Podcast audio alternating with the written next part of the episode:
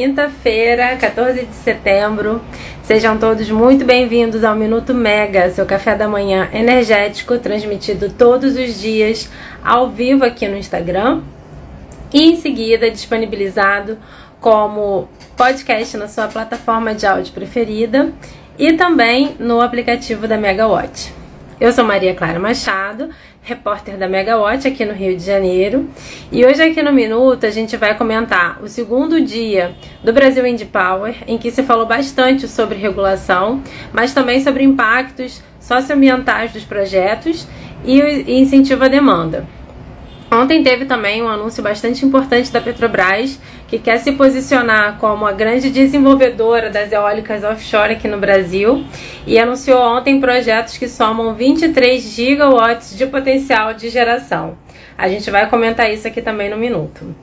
É, hoje ainda tem Brasil Wind Power, é o último dia do evento, mas hoje tem também uma outra agenda muito aguardada o presidente Luiz Inácio Lula da Silva vai assinar o projeto da lei do o projeto de lei do combustível do futuro, que é um projeto que tem sido bastante comentado desde o início do governo em janeiro e que agora vai tomar mais forma, né? Então a gente vai começar com esse assunto porque é um assunto bastante aguardado e que envolve políticas públicas, né? Então hoje o presidente vai assinar esse projeto de lei. É, assinam também o ministro de Minas e Energia, Alexandre Silveira, o ministro da Fazenda, Fernando Haddad, o vice-presidente e ministro do Desenvolvimento, Indústria, Comércio e Serviços, Geraldo Alckmin, e o ministro dos Portos e Aeroportos, Silvio Costa. O combustível do futuro tem sido bastante comentado né, desde o início do governo e tem como objetivo promover a mobilidade sustentável de baixo carbono. E como é que eles pretendem fazer isso? Né, o que se sabe até agora é que o programa deve integrar as políticas públicas de descarbonização que já existem, como por exemplo o Renova Bio e o Rota 2030, além de incentivar veículos híbridos, biocombustíveis, né, como o etanol, uma das propostas é aumentar o percentual da mistura de etanol anidro é, na, na gasolina. É, e também tratar de outros biocombustíveis, como o combustível sustentável de aviação, o SAF, né, na sigla em inglês, e o biodiesel. Também existe, né, o ministro é, Silveira já falou sobre hidrogênio verde no, no, nesse projeto do combustível do futuro. E aí hoje, nessa assinatura, a gente deve ter mais detalhes de como tudo isso vai tomar forma né, e ser aplicado na prática. É, a assinatura, né, a cerimônia de assinatura está marcada para as 11 horas e você pode acompanhar depois né, todas as informações é, lá no site da Megawatt. Ainda sobre combustíveis, hoje saiu no Diário Oficial da União uma consulta pública sobre metas de redução de emissões de gases estufa é, originadas pelo uso de combustíveis. Né? A consulta pública foi aberta pelo Ministério de Minas e Energia e vai ficar disponível por 30 dias. Lembrando aqui que os assinantes anuais do Plano Plus da Megawatt recebem todo dia, cedinho de manhã, um resumo com as principais decisões publicadas no Diário Oficial é, relativas ao nosso setor aqui de energia. Né? Bom, ontem, no segundo dia do Brasil Wind Power, a regulação foi um assunto bastante comentado.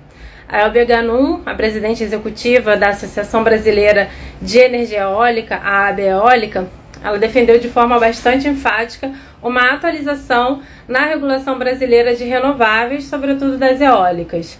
Né? Ela disse o seguinte, né, abre aspas, o Brasil precisa entender que o jogo das renováveis mudou.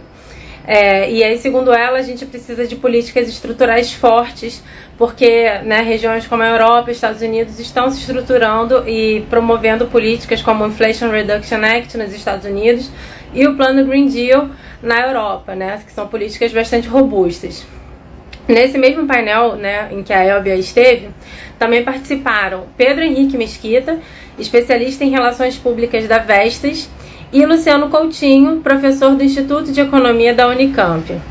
Todos eles, né, o Luciano, o Pedro Henrique e a própria Elbia, reconheceram que a política brasileira, que é muito baseada em contratos de longo prazo e leilões, que ela deu certo por um tempo, mas que agora precisa de atualizações. O Luciano Coutinho, é, da Unicamp, ele até usou a expressão que a gente precisa evitar morrer na praia, né, por causa do consenso que existe é, sobre o grande potencial brasileiro né, para as energias renováveis, a gente realmente ouve muito isso no setor, mas que sem regulação adequada todo esse potencial acaba não se concretizando.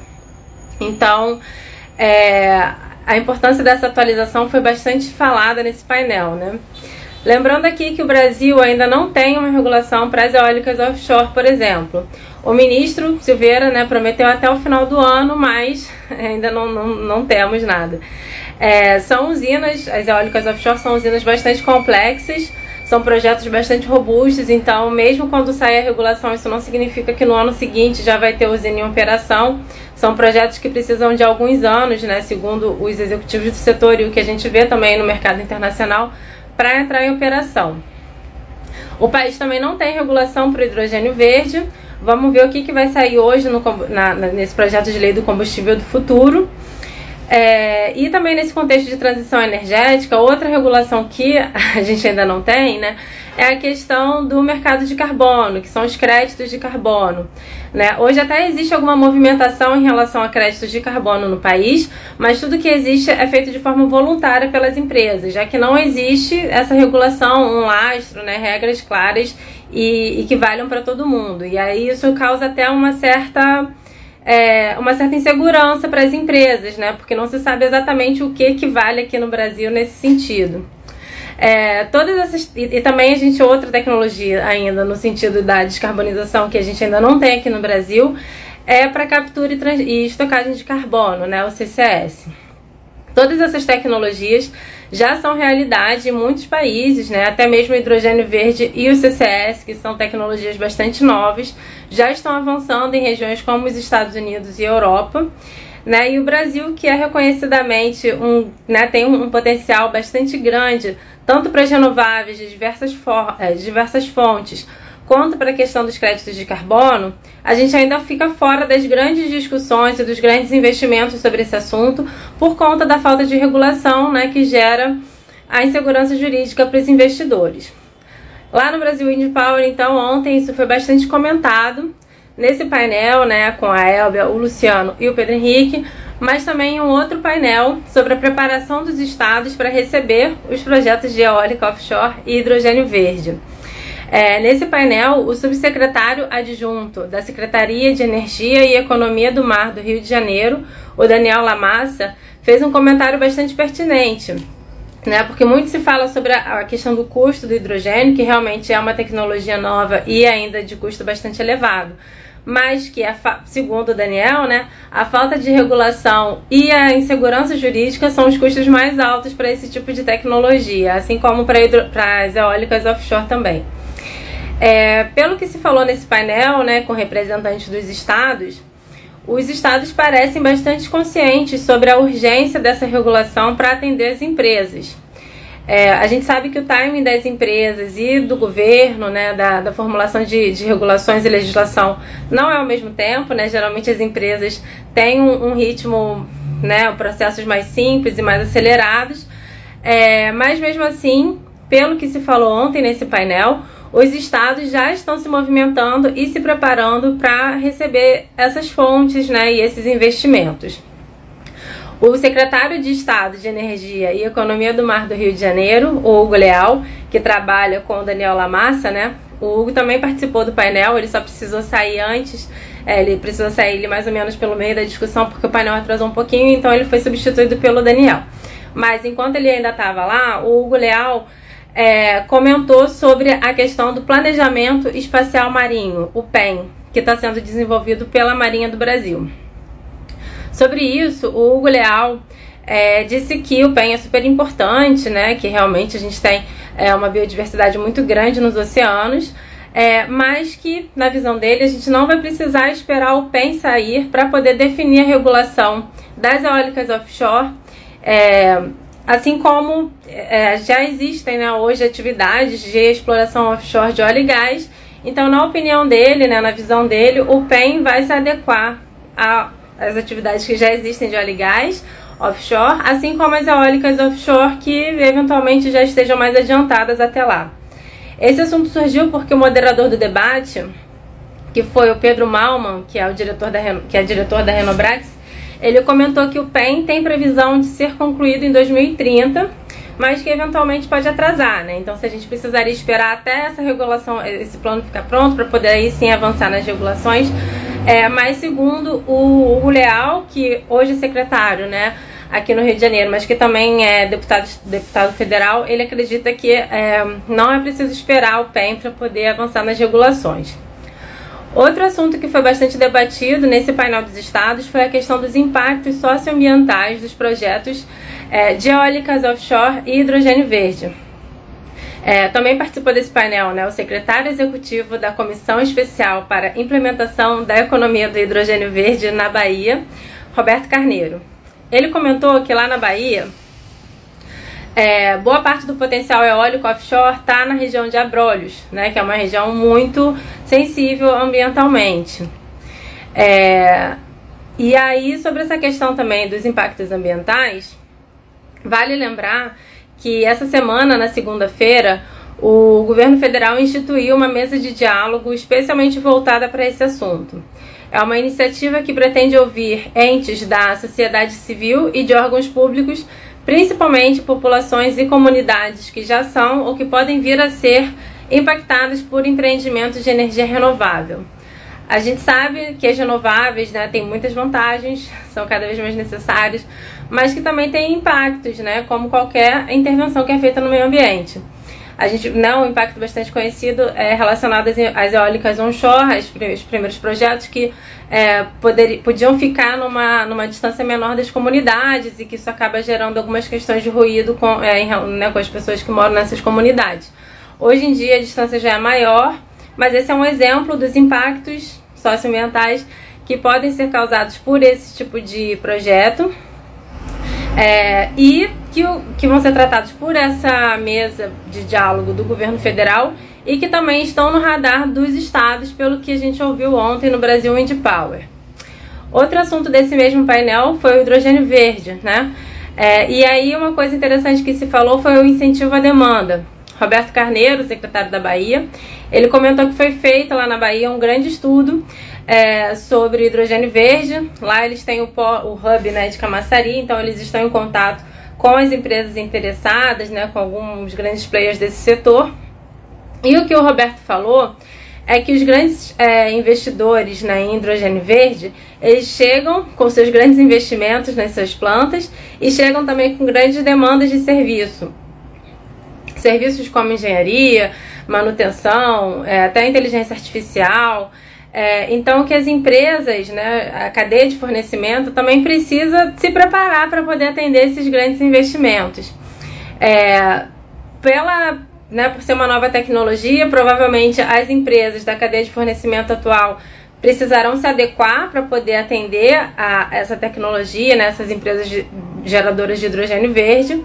Então ele comentou sobre isso, que é preciso que haja essa preparação. É, ainda no assunto de eólicas offshore, né? Ontem o, a Petrobras e a VEG anunciaram um acordo para desenvolver um aerogerador de 7 megawatts. É, pelo que as empresas comentaram, né, é, esse vai ser o primeiro aerogerador desse porte a ser fabricado no Brasil. E a VEG também anunciou que pretende produzir esse aerogerador em série aqui no país a partir de 2025. Esse acordo, que foi anunciado pela VEG Petrobras, prevê investimento de 130 milhões de reais da Petrobras ao longo de 25 meses. Ontem também a Petrobras fez outro assunto, outro grande anúncio em relação às eólicas offshore. É, ela informou que deu entrada no pedido de licenciamento ambiental de 10 projetos de eólicas offshore que juntos podem ter um potencial né, de geração de 23 gigawatts. Então tem projetos no litoral do Nordeste, no Sudeste e do Sul do país, em diversos estados. É, teve uma coletiva ontem, depois desse anúncio, né, sobre esse, sobre esse grande, sobre esse assunto, é, e os executivos da, da Petrobras foram questionados é, sobre a viabilidade econômica desses grandes projetos. Né, a gente lembra aqui que o atual preço da energia aqui no Brasil, além de outras questões é, do mercado internacional, tem feito alguns agentes repensarem seus projetos.